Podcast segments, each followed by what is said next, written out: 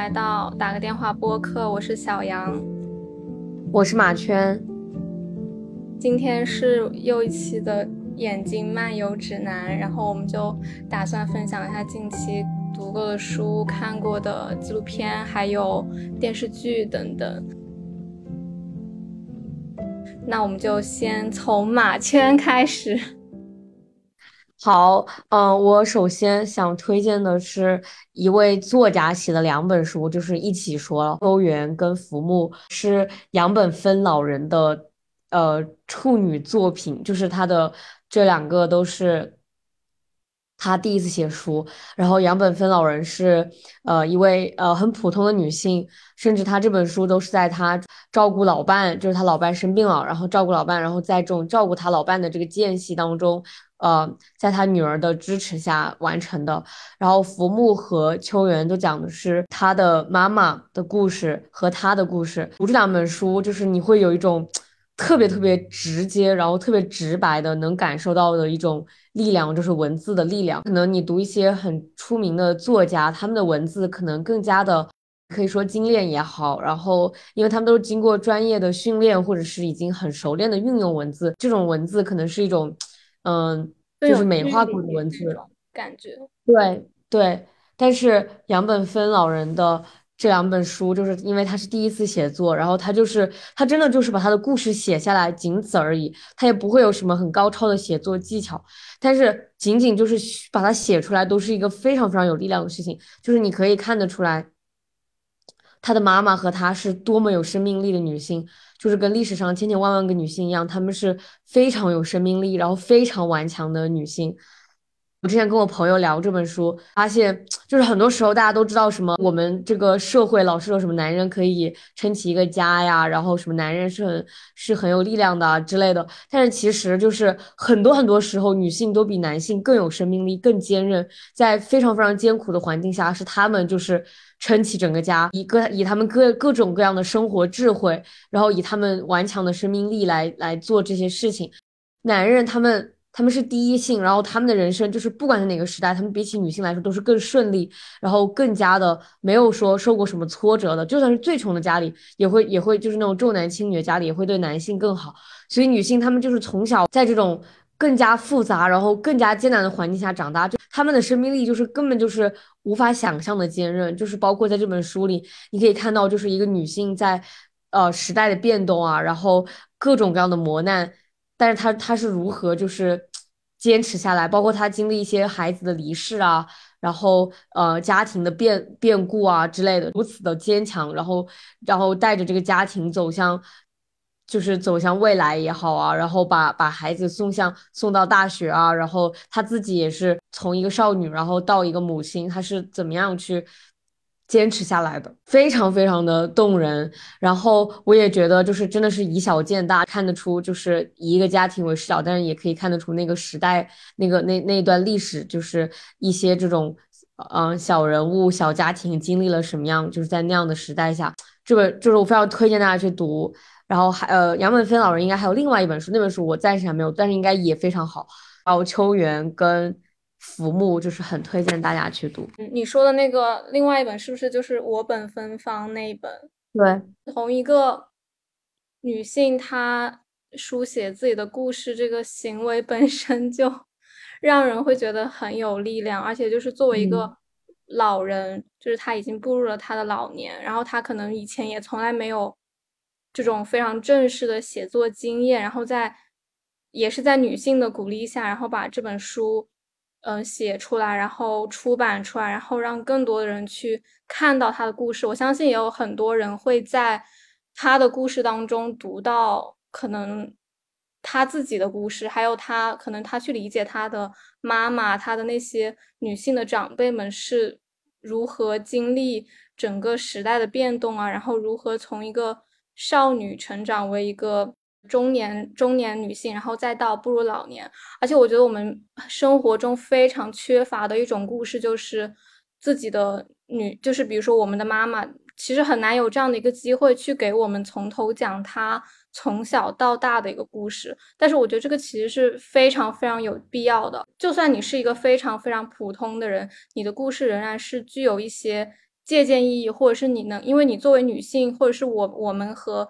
嗯自己的妈妈，我们同为女性，我们肯定会经历一些相似的事情，但是有很多事情，当它不被去不被通过故事的形式去讲述，或者说不被通过一些嗯正式的，比如说科普啊，还有一些有教育意义的方式去讲述的话，我觉得是。我们很难去从中真正的获取到一些经验，而且我觉得故事的讲述方式是非常动人，然后也非常吸引人的一种类型。而且我觉得本来就是他的一生，就是像前面你提到说这种成长的经历啊，就是非常的波澜壮阔。我觉得一个女性就是在那样的时代背景下是如何挺过一些可以说是灾难，或者是在一些。更加艰难的处境里，他是如何去存活的？然后，如果没有他的一些讲述，这些经历或者这些真实发生过的故事，可能就就可能真的就会消失了。就是大家不会去在意说那个年代的女性她经历了什么样的故事，或者是说这个故事就由男性书写者来把它记录下来，或者更差的有可能是他去篡改一些东西。但我觉得，就是女性这种。从第一视角出发去写自己经历的一些，嗯，不管是日常的事情，还是发生在时代背景下的一些事情，他通过这样的方式记录下来，然后去讲述这个故事，都是非常有意义的一件事情。时代背景下。特别是在发生了很多重大事件的一些时代背景下，就是任何一个普通人的故事，它都可能是一部史书。就是你的个人历史，它就是很有叙述的意义。就我看了这本书之后，我真的很想回去，就是和我的外婆和我的妈妈聊一聊他们年轻时候的故事。当你把一些故事把它变成，就像你刚刚说的，把它变成一些正式的文字之后，它的它的这种意义，或者是它的这种表达的这种。感受又是不一样的，就当你写下来和你只是听到，还是一个嗯完全不一样的感觉吧。就是如果你真的可以把你呃母辈，就是父亲、母亲，就是那一辈，或者是呃外婆那一辈的女性的故事写下来的话，真的还是一个很有意义的事情，比起你单纯的只是随随口跟他们聊一下什么的。对，而且我我想起我有一次在书店瞥到了一本书，日本的一个。老年人女性，然后大概她好像是从七八十岁开始学习写作，然后就出了一本小书吧。然后她好像不是那种自传的书，但是也是她写的自己一些人生经验啊，然后可能也会穿插一些人生中的故事。然后我当时看的时候就会觉得非常的激励到我，因为就是你想她从。他六七十岁就还能开始去学习一样新的技能，并且把它付诸实践，并且他真的就就出了一本书，然后他还从日文译成了中文，进入到那个中国的市场来。然后我觉得这可能有些事情是我们想的太难了，但其实他可能没有那么难。看到那本书的第一感觉就是，不知道你有没有听过一种说法，就是说那些。听上去特别不可思议的、遥不可及的事情，可能往往是最容易做到的一些事情。因为很多人他不敢去想自己能够做这些事情。那相相就整体来说，大家都不去想要做这个事情，反而你做这个事情成功的几率就更高。只要你做了，你可能就做到了，而不是说你把它想象成一个。遥不可及，然后需要花费特别大、特别大大的一些力气啊，这种当然努力是肯定需要的。但是当我们去想象一件事情它能否完成，或者是一件事情你自己能否能做到，或者是我们想的这个界限有多宽，是不是有界限，还是我们就是非常的嗯敢想，然后去再把这些事情做，就其实是一件相对来说比较可行的事情。对，就是我，而且我觉得有时候一些你看上去很复杂的事情，就是你开始做，可能就是你只要一开，一旦开始，就会没有你想的那么复杂。对，就总总有办法，总有一步一步的办法。况且你做的事情也不是说全世界没有人做过的事情，肯定也有很多人做过这件事情。虽然说它对于现在的你来说会是一个很遥远，或者你觉得你需要跨很多很多步才能到达那个。点，但是只要你开始做，你就会发现你就能找到这条路，然后你就一个一个点的走过去，然后这个事情就做成了。嗯，也不需要去想说你做成了你自己会有什么给你带来什么非常好的，比如说成就啊，比如说出书，它可能是一种很多人会理解为一种成就。然后它，但我觉得这种成就可能更多的是我觉得很多作者其实是没有想象过的，就他们只是非常诚实的，就是遵循自己想写的这种欲望。因为像杨本芬老人，他肯定是他心里也有想要讲述这个故事的一个欲望，他才会去把它写下来。并且我觉得写的这个过程虽然说很简单，就是你只要写就行了，但是他肯定还会有很多。比如说挫折啊，或者是说他要面对的一些问题，这些都是他自己在生活中要去解决。但是一定是他有这种强烈的欲望，想要把他的故事，还有他妈妈的故事去讲述出来。然后他讲述出来之后，他确实，我觉得他有很大的影响力，就是这些书，然后也让更多的女性看到他们自己的故事，或者说去鼓励更多女性去写下他们的故事，这都是非常非常有意义的事情。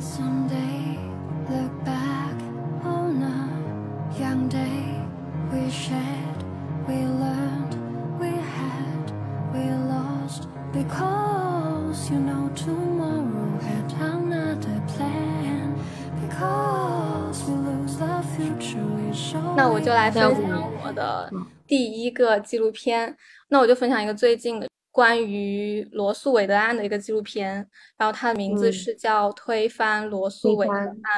对，它其实是二零一八年就出了这个纪录片。我我我就是因为最近的就是这个事情，然后我想去了解一下，因为我不是非常清楚。整个它的发展的就是这个罗素韦德案，它是什么时候啊？然后一些一些基础的背景知识，其实我是不太清楚的。然后我就想说，通过这个纪录片，然后看一下它是怎么就走到了今天这一步。这个纪录片，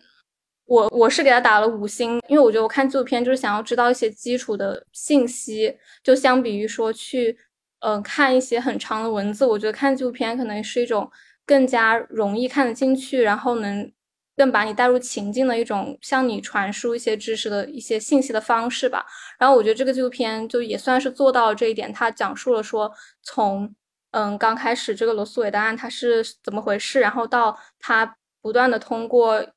一轮一轮总统的变化，然后还有一些政治的这种角逐，它是然后怎么变成二零一八年那个样子？因为二零一八年其实它还没有，就最近才。正式推翻了嘛？在之前我也看了一个那种一个 TED 演讲，他也是就是讲这个罗素韦德案，然后他是二零二一年十二月末，然后在那个演讲里面，他就是说，他就是非常确定的说明了说，在不到一年内这个就一定会被推翻。可能对于一些不太了解或者说不是学习这个领域的人来说，嗯，其实会感觉到非常的疑惑，就是他怎么。就是怎么就走到了今天这一步？为什么会有就是这么不可思议的事情发生在二零二二年？但是我觉得它其实并不是一个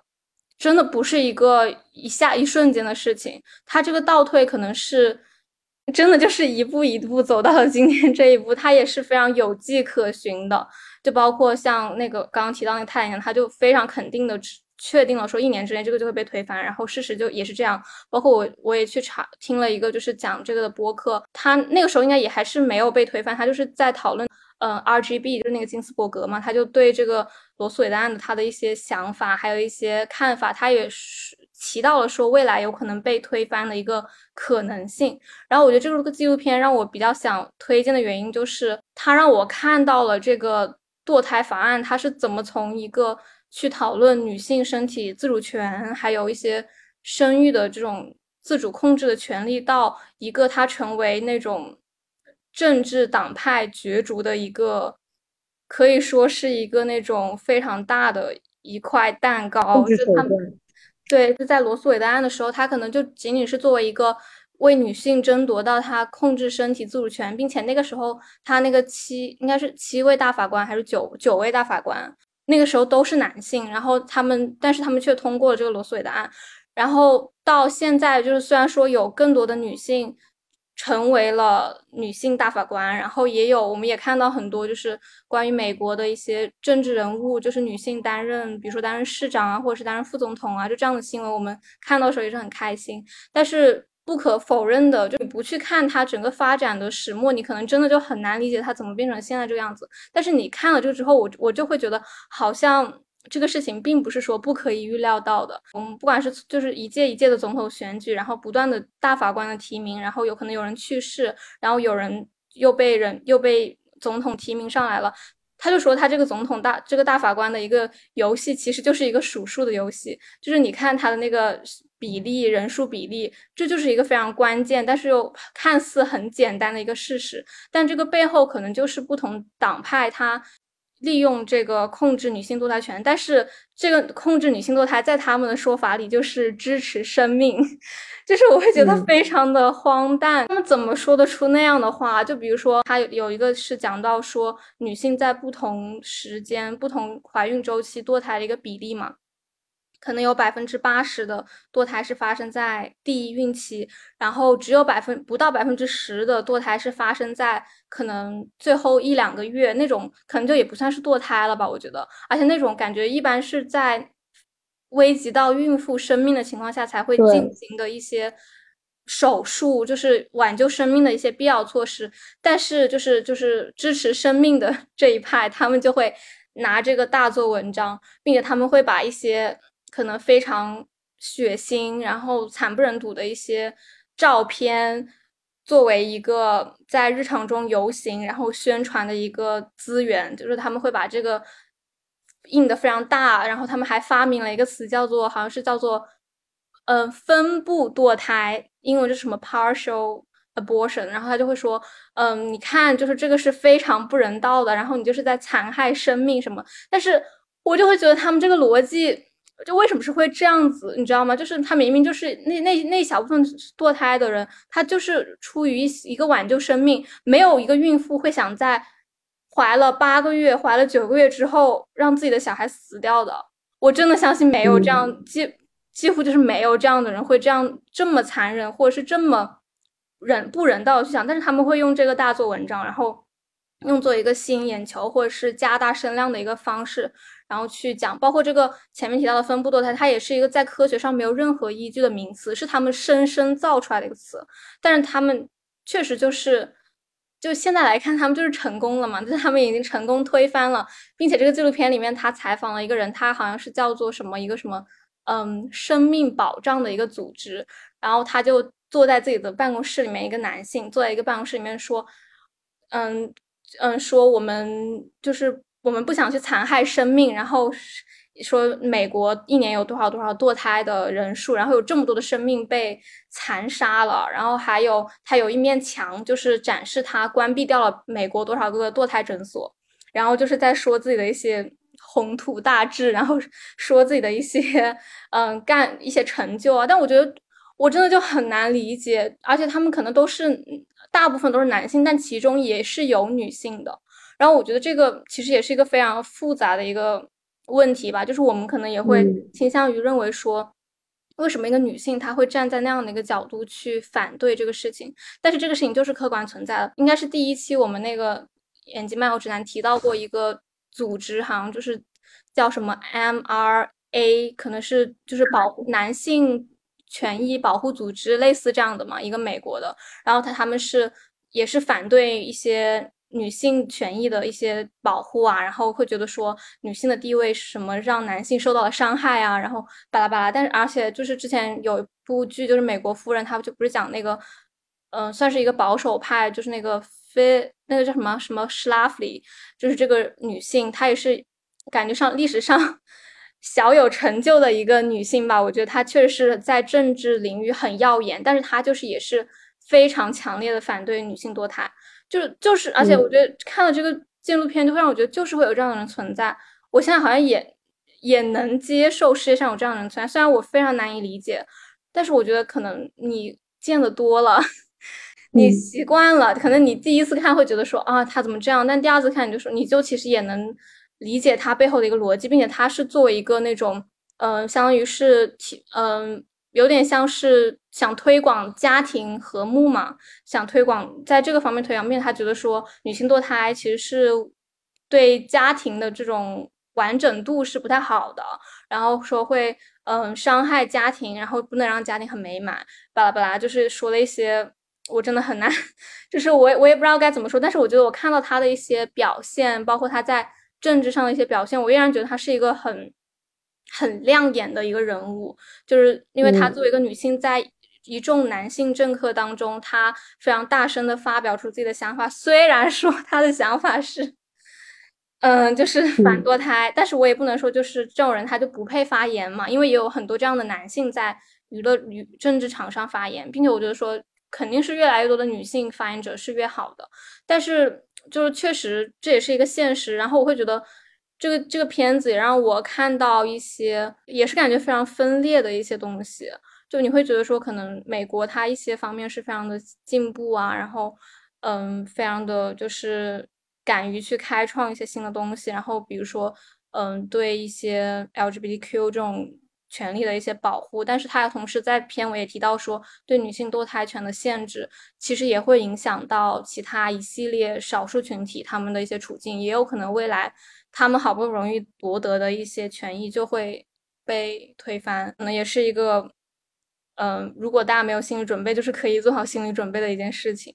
因为我。我上个学期就是上了一节政治课嘛，然后就是非常基础的政治。其实对于我这样的一个中国人来讲，我对于美国的这种他们有宗教，然后他们有种族，就是融入在里面的这样的一个法律体系，其实对我来讲是很陌生的。我觉得我们可能最大的矛盾就是来阶级矛盾，或者是呃性别矛盾这样。但是但是他们美国就是会融入宗教啊，然后他们各种宗教之间，然后还有他们的这个。呃，种族之间的问题，我们当时并没有说特别的强调过，呃，这个堕胎法案。但是因为我的老师是很在乎这件事，就他他自己在他的领域有研究过这个东西，所以他下学期就开了一个专门讲堕胎，然后女性的生殖权利的这样的一节课。所以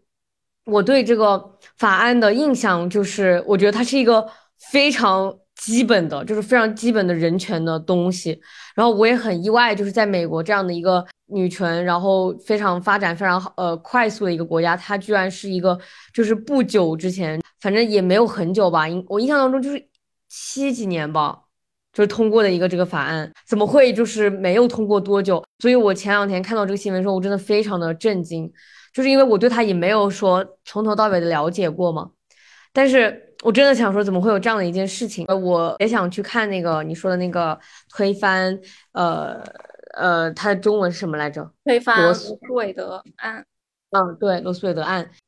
这个事情就站在任何一个人道，或者是就是站在我们的角度来讲，它是一个完全不能理解的东西。但就像你说的，你看那个纪录片之后，你会知道有一些人他为什么要推翻这个东西。可能我现在因为没有看那个，就是完全不能理解它背后的逻辑是什么。但是我现在就觉得，真的就是女男性就是没有任何资格来，他自己没有子宫，他也没有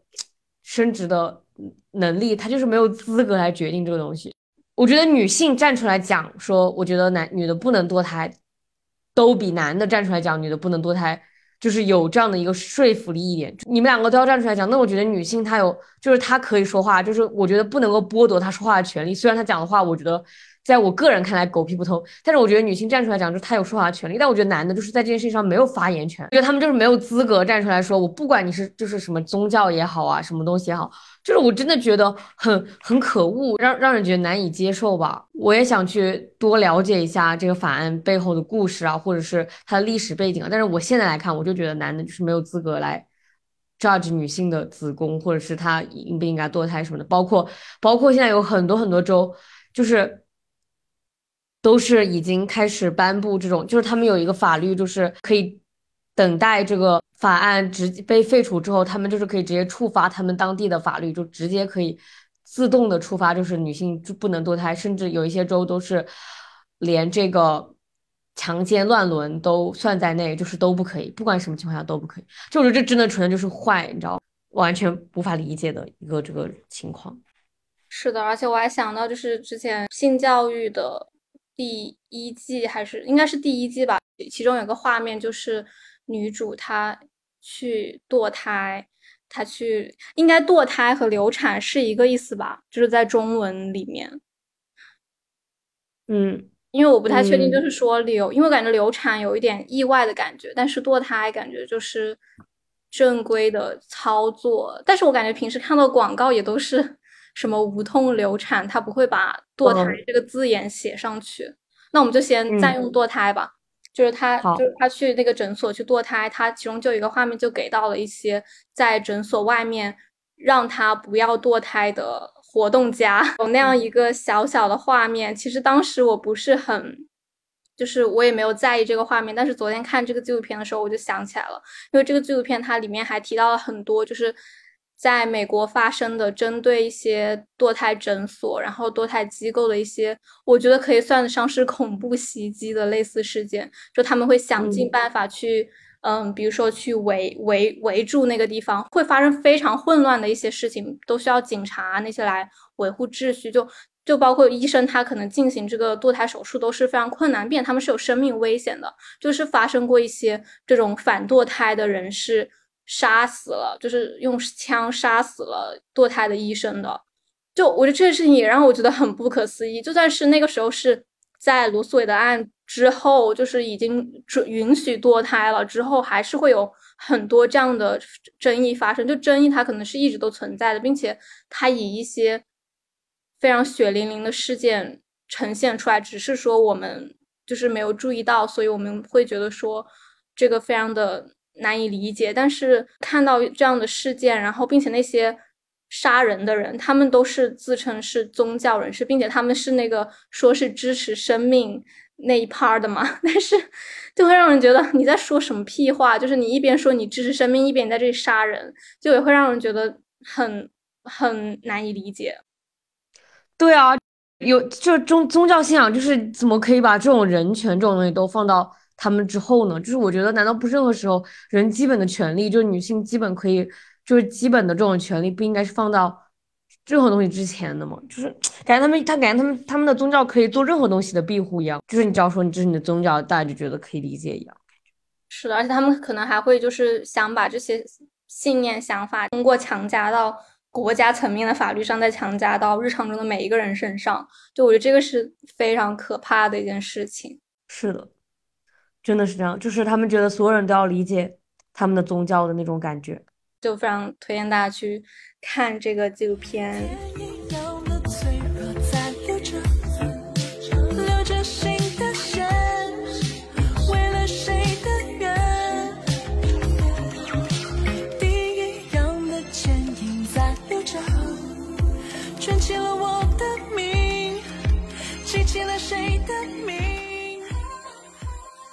我想分享的第二本书是一个我刚读过的作家，这本书的名字叫《海边的房间》，作家叫黄立群。读完之后会想要去找这个作家很多其他的作品来看。这是一篇短篇小说合集，然后呃，我非常非常喜欢他的文字风格。很多作家的这个文字风格，就是大家都知道，就你如果稍微有点名气，就会觉得你的风格就是自成一派嘛。然后他的这个风格就是特别特别。带有个人色彩，我觉得就是你喜欢的人会很很喜欢，不喜欢的人会觉得写什么东西的那种感觉。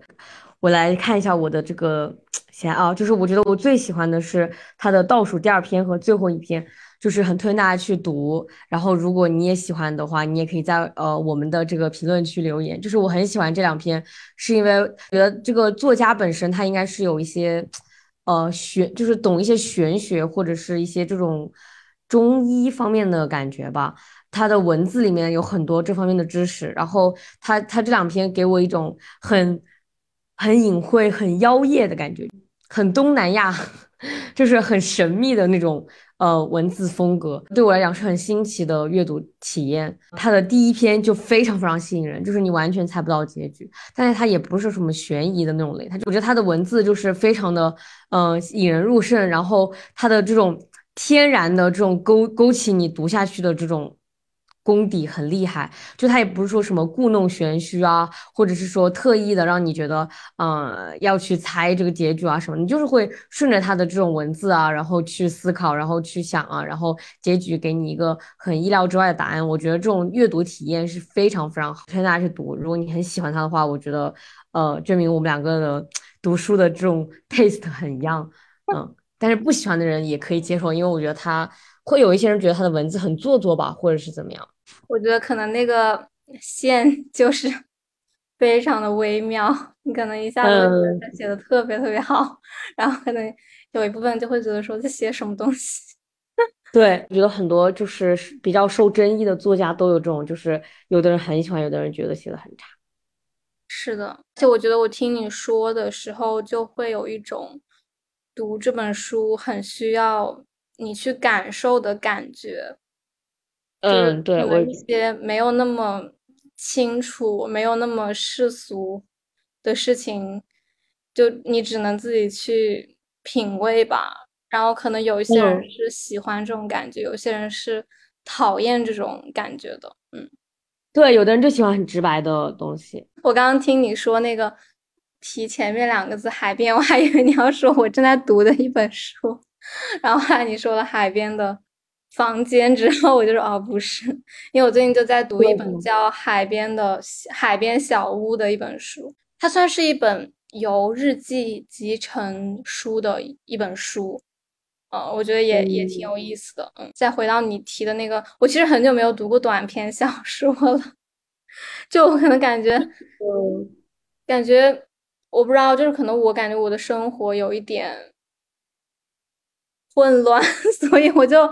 没有余地留给那种，就是再去感受一种意味不明的那种氛围的一个感觉了。嗯嗯，会这样觉得的。没有关系，我觉得喜欢看的书的类型，有时候也可以反映出你那段时间生活状态。就比如说你那段时间很开心的时候，你可能就是会愿意读一些呃复杂或者什么样，因为你觉得反正生活很轻松。但你生活很难的时候，就是你就更愿意读一些不需要怎么动脑子啊，然后就是看着很开心的书。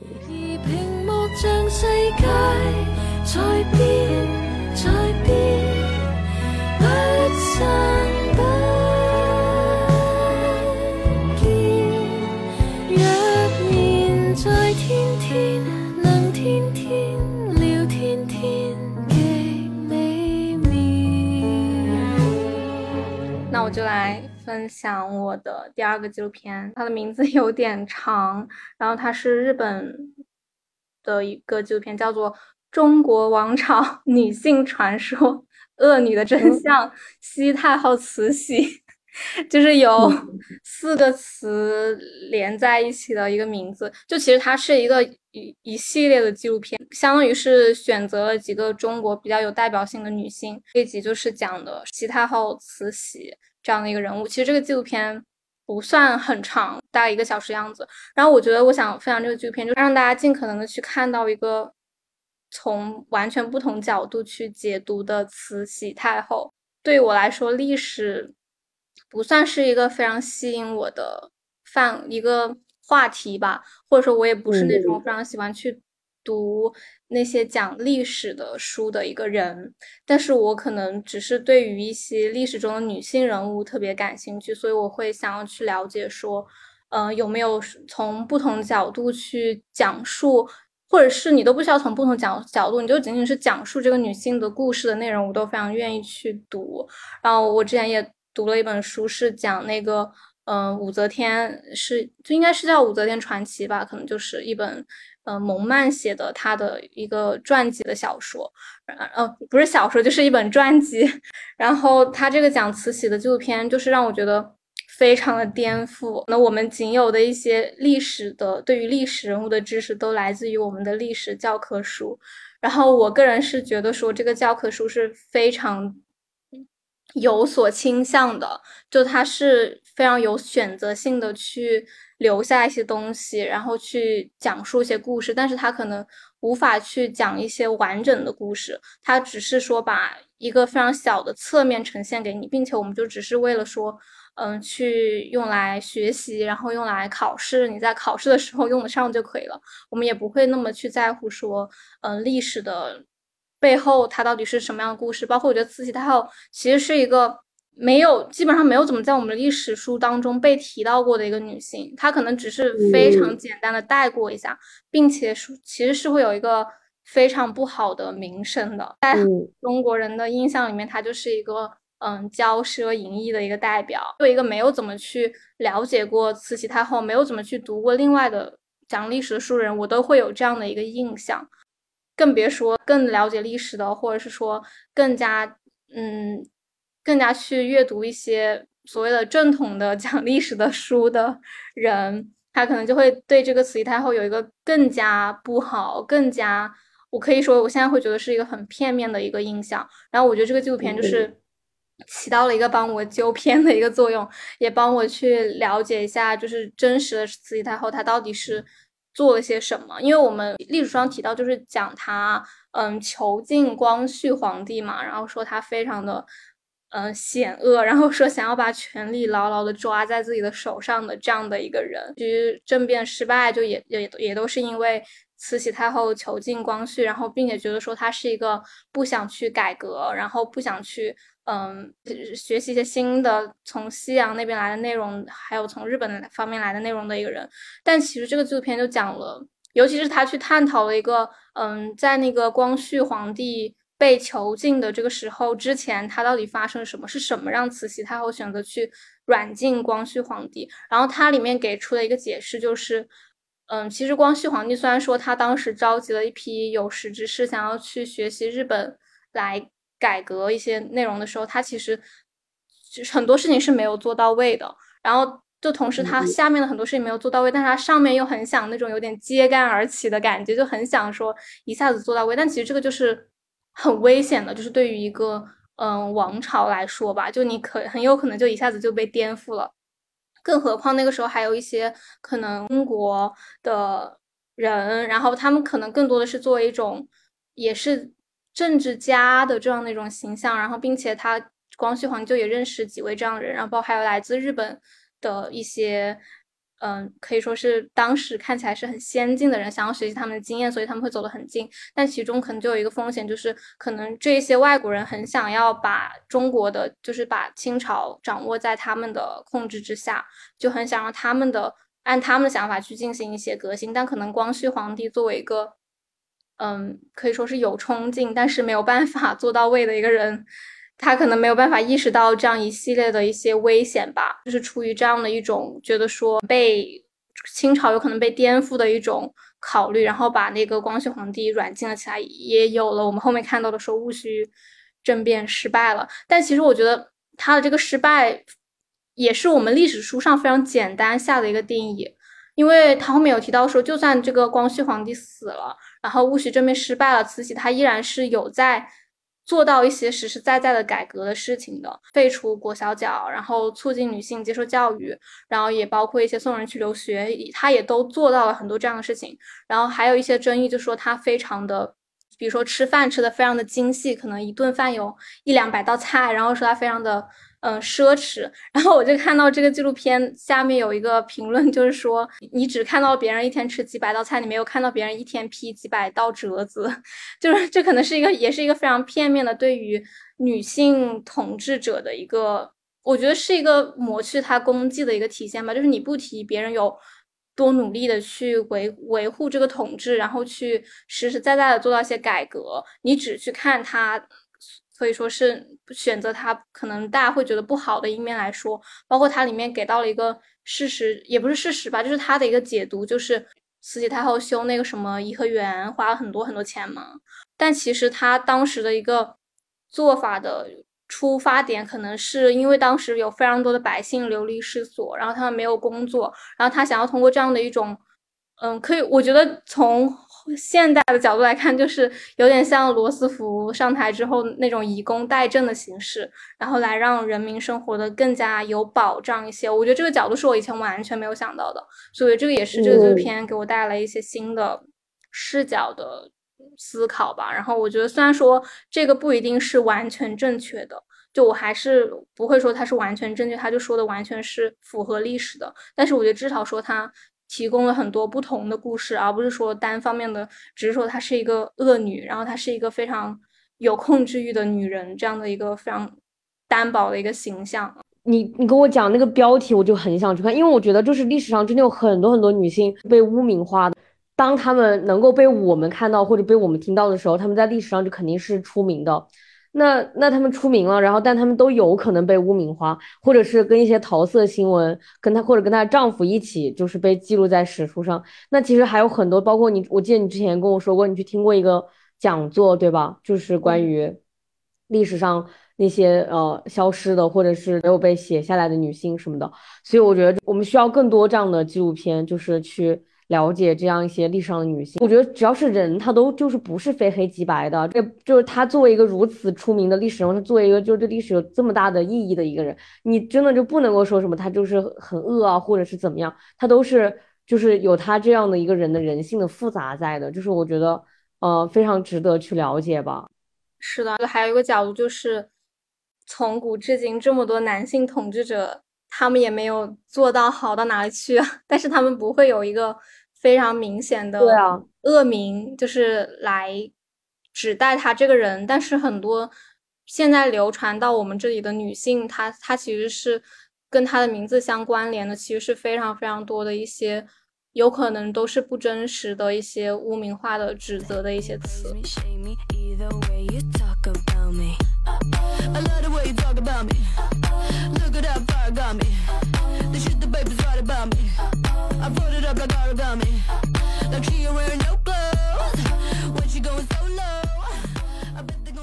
到我了，我想分享的最后一个是电视剧，是叫韩剧《秘密森林》。推荐它是因为。它是一个在这样的一个，就是韩国非常的喜欢拍一些这种，就是反思自己的体制、自己的检察检察院体制，然后警察体制，呃，就他们敢拍这个事情，我已经就就大，我相信大家都知道。然后这个剧我觉得它呃很特别，又特别在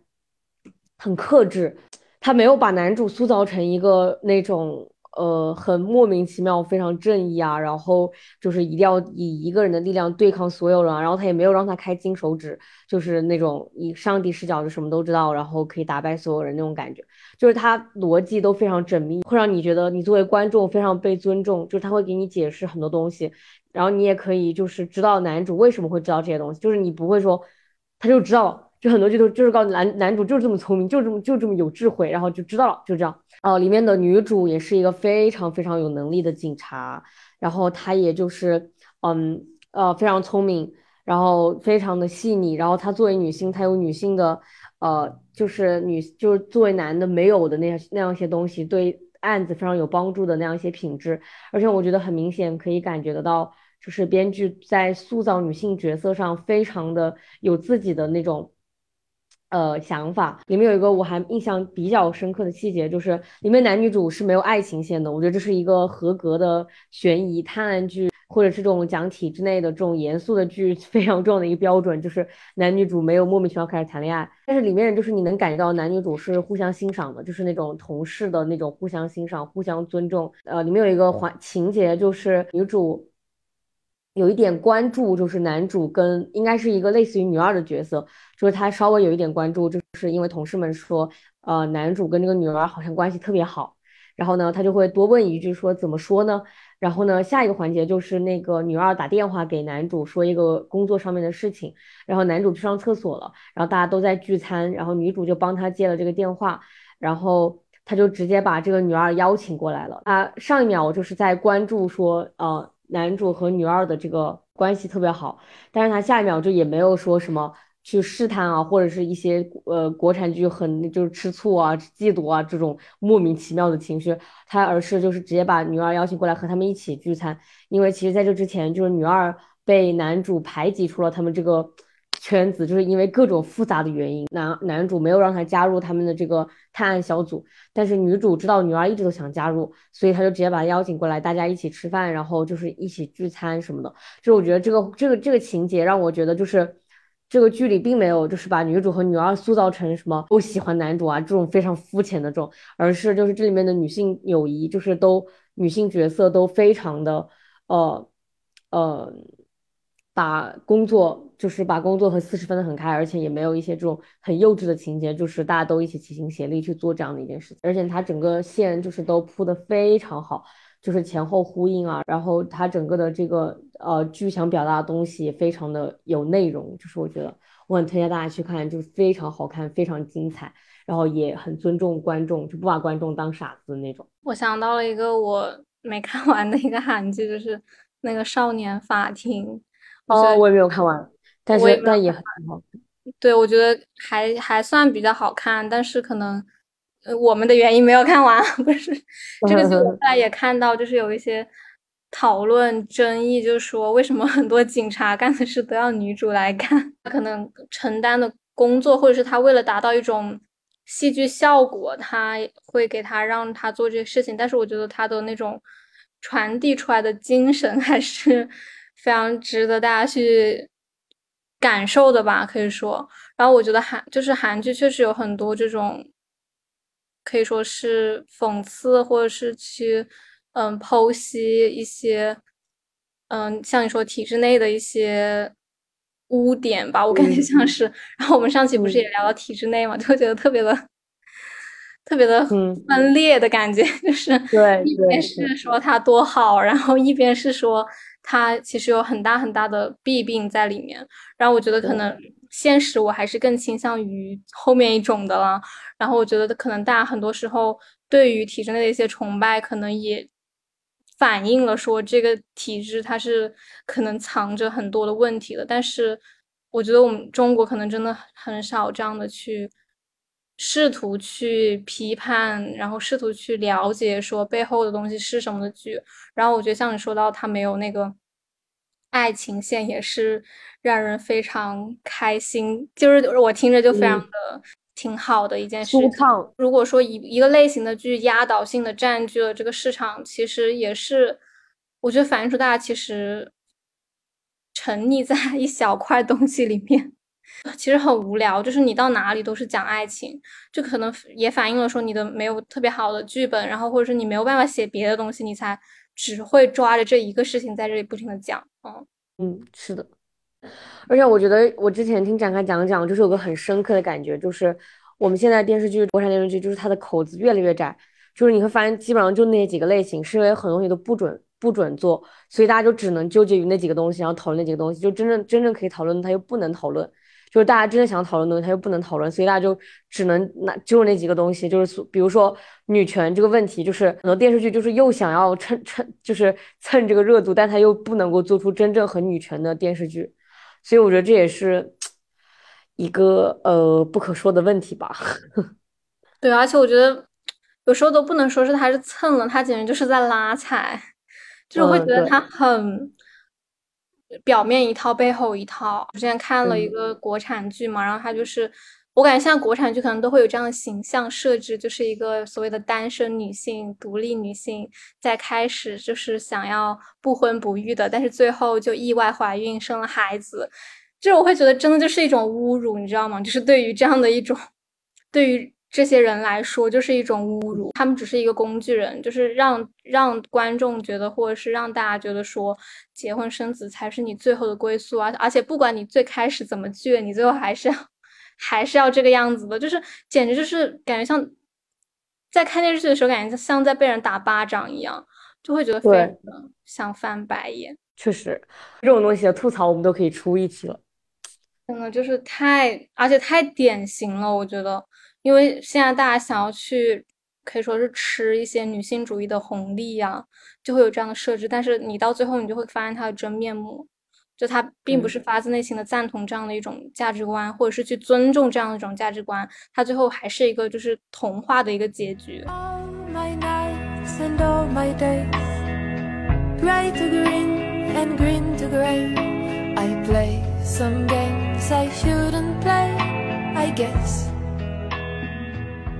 我来分享最后一部纪录片，中文名字叫《女挽狂澜》，它的那个英文名字是叫《Maiden》。我我刚刚去查了一下这个英文名字的中文意思，与 Virgin 的含义相近，但更着重年轻与未婚。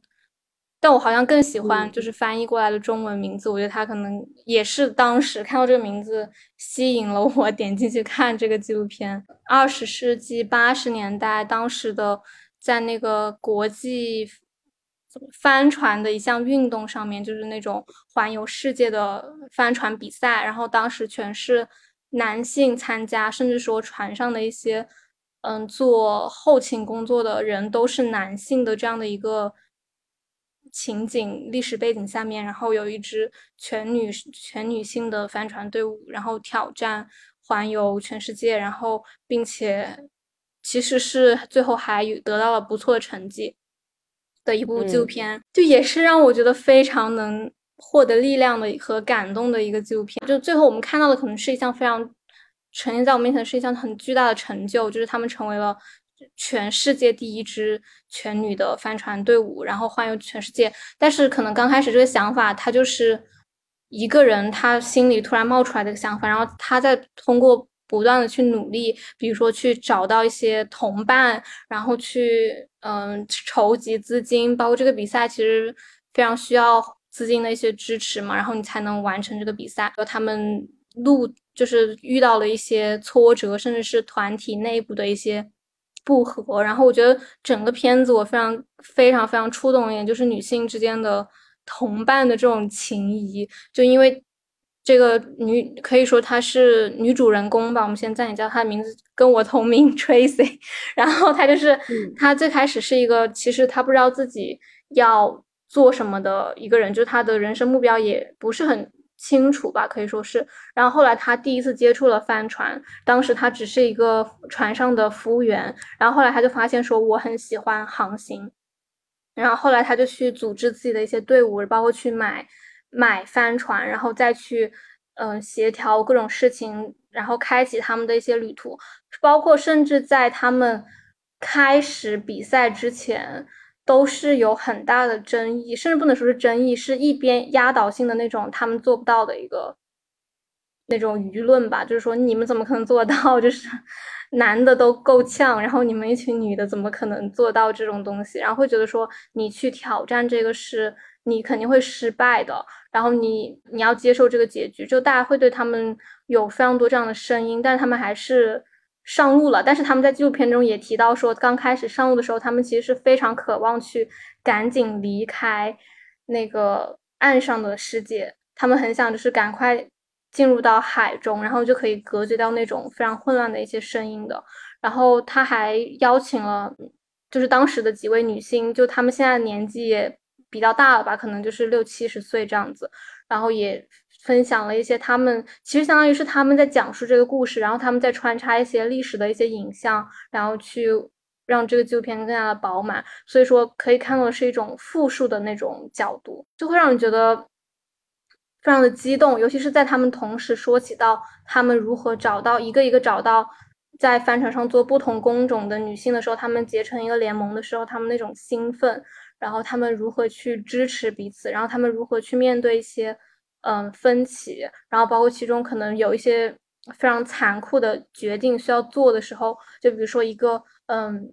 比如说拿现在的话来说，就是一个工作人员和。领队产生了分歧，那可能这个工如果这个分歧大到了一定程度，那个工作人员最好就是要被开除，因为这样子可能会不利于整个领领领队的一个领导嘛。因为就是相当于这个 Tracy 他是一个船长的身份，所以他需要去协调很多问题，但同时就他也会经受非常非常多的一个挑战。我觉得这些东西对于那个。刚开始想到说我喜欢帆船，我想去做这样一件事情的他来说，可能是没有想到的，但是他确实就是做到了，就会让人觉得很感动，然后就会觉得，嗯，你说他这么难的事情，在那样的一个艰难的处境下，他们都能做到，并且这个事情真的不是开玩笑的，就是帆船环游全世界，你真的会在，比如说在海上碰到很大的风浪，这都是些实实在在的会。就是生命可能都会丢的那种情况，并且他这个纪录片当中有提到说，其中有一个队伍的人，他他就死了，他就掉下船了，然后也给他们也给当时在航行的他们一个很大的打击。那么他们能安全的做到整个环游，就是非常非常厉害。然后他们能处理一些很复杂的状况，并且他们因为那个帆船比赛，相当于他们是有那种。赛段的嘛，就是哪个地方到哪里，可能就是你第一名、第二名这种。然后在大概二三赛段的时候，他们其实是作为一个领先的身份，就是第一名的身份到达了那个岸边。然后他们是非常受到非常非常大的欢迎和和大家对他的热爱。然后他们相当于就成为了一个 star 一样。然后就当时很多。人都找他们要签名啊，然后合影啊，然后采访啊之类的。同时在后面的时候，他们其实甚至有了说想要去争夺这个比赛的第一名的一个想法，但是他们其实还是没有得到第一名，就是还可能还有一些非常难以预估的一些因素吧，让他们没有得到第一名。他们也是非常的沮丧，然后非常的。怀就是让自己很怀疑自己嘛，这种我觉得相信大家都会有这种时刻，就会觉得说为什么就是做不到这个事情呢？然后并且他们可能也是非常非常想去做，想去完成这个事情的，但最后就是也是让人非常感动的一个画面，就是当他们到达最后一个赛中，相要相当于是他们环游回起点了嘛，就是他们的终点的时候，就有很多很多船只来迎接他们这个战队，就他们的这个帆船相当于是受到了比第一名的帆船的队伍更多的一个关注和鼓励，就相当于大家都围着他们，然后比如说。就是给他们欢呼啊，然后给他们，嗯，就祝福他们啊，然后给他们拍照啊，就是像可能第一名的人都没有受到这么大的关注，因为他们确实是，我觉得真的就是历史性的一个瞬间吧，就是这样的一支全女性的队伍做到了这样的一件事情，然后也让更多的女性以后有机会能够进入这个帆船的领域去。拼搏，然后去做自己喜欢的事情，然后也会有看到有一些女生、小女孩儿，然后穿着嗯，可能背后写了他们名字的衣服去找他们要签名，这样的画面会觉得说她就特别的好，然后会觉得说还是很感动的，真的。我也想去看看，真的很好看。但是我觉得就是那个名字，我不知道他那个 maiden 在英文里面有没有一个更加好的翻译。或者是其他的意思，但我其实有点不喜欢这个翻译过来的意思。但是那个女挽狂澜，我觉得还是挺好的。然后虽然我也看到了评论里面有人说，就是这个纪录片，我不知道他是从什么角度，可能就说从拍摄、剪辑还有拼凑的角度没有那么完美。但是我觉得至少让我认识了，让我知道了有这样的一个故事的发生，我觉得就就就已经挺有意义了。你成功安利到了我，这种东西就看着就很振奋，就是。很鼓舞人心的这种东西，是的。然后我觉得这个可以很好的对冲看那个 推翻罗 素韦德给我带来的那种感觉。那我们今天就聊到这里。呃，如果大家呃有想要分享的读的书啊，或者是看过的影视作品，也可以在评论区或者在公众号后台给我们留言，期待大家和我们的互动。那感谢大家的收听，我们下期再见。